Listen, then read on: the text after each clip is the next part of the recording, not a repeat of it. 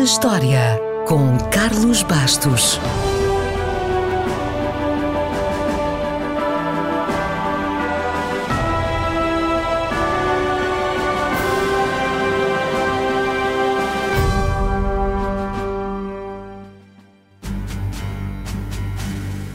Com o fim da Segunda Guerra Mundial e quando o mundo ansiava por paz, logo começou outro conflito mais silencioso: a Guerra Fria. Com a Guerra Fria, o mundo ficou dividido e nada representou tão bem essa divisão como o Muro de Berlim. Este muro, além de dividir ao meio a cidade de Berlim, simbolizava a divisão do mundo em dois blocos. De um lado, a República Federal da Alemanha e os países ocidentais, encabeçados pelos Estados Unidos. Do outro lado, a República Democrática Alemã e os países comunistas sob a influência da União Soviética.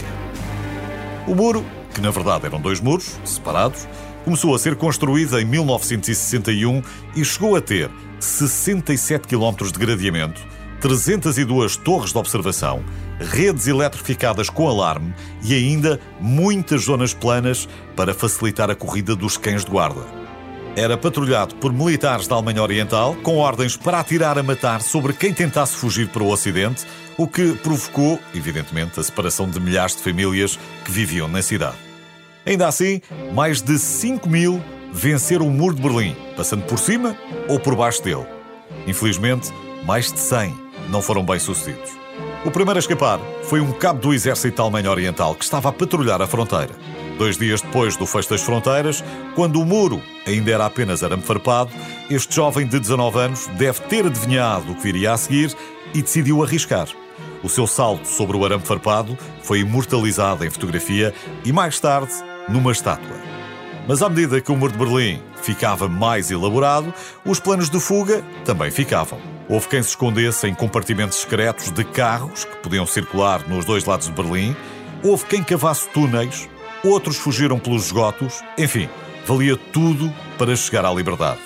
Existem inúmeras histórias de coragem, mas provavelmente as histórias mais famosas talvez sejam aquelas protagonizadas pelos irmãos Betka.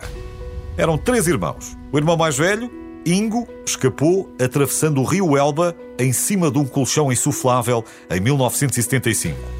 Oito anos depois, o irmão Olgar passou por cima do muro, pendurado num cabo de aço tinha conseguido disparar com um arco e prendido em cima de um telhado no outro lado, em Berlim Ocidental. Anos depois, as pressões eram muitas e o muro de Berlim estava quase a cair. Mr. Gorbachev,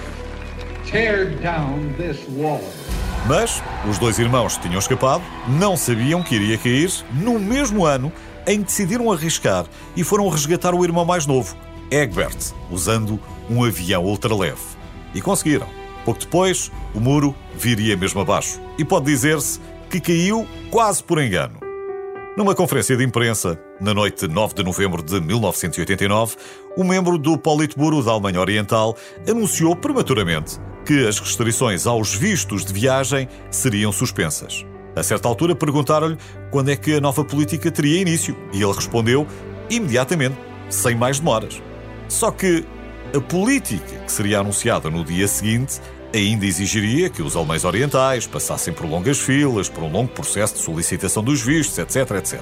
Ou seja, o imediatamente do governo não foi o imediatamente que o povo percebeu. E isso fez com que, imediatamente, milhares de alemães se precipitassem sobre o muro pensando que as fronteiras estariam abertas. Não estavam. Num dos postos de controle, um oficial enfrentou uma multidão cada vez maior e mais frustrada. Recebendo insultos em vez de instruções dos seus superiores, no meio daquele caos, o pobre oficial, desesperado, resolveu abrir a fronteira por sua conta e risco. E os outros oficiais, nos outros portões, logo seguiram o exemplo. Moral da história: o muro de Berlim, que dividiu o mundo durante quase 30 anos, começou a desaparecer, bocadinho a bocadinho, nessa noite.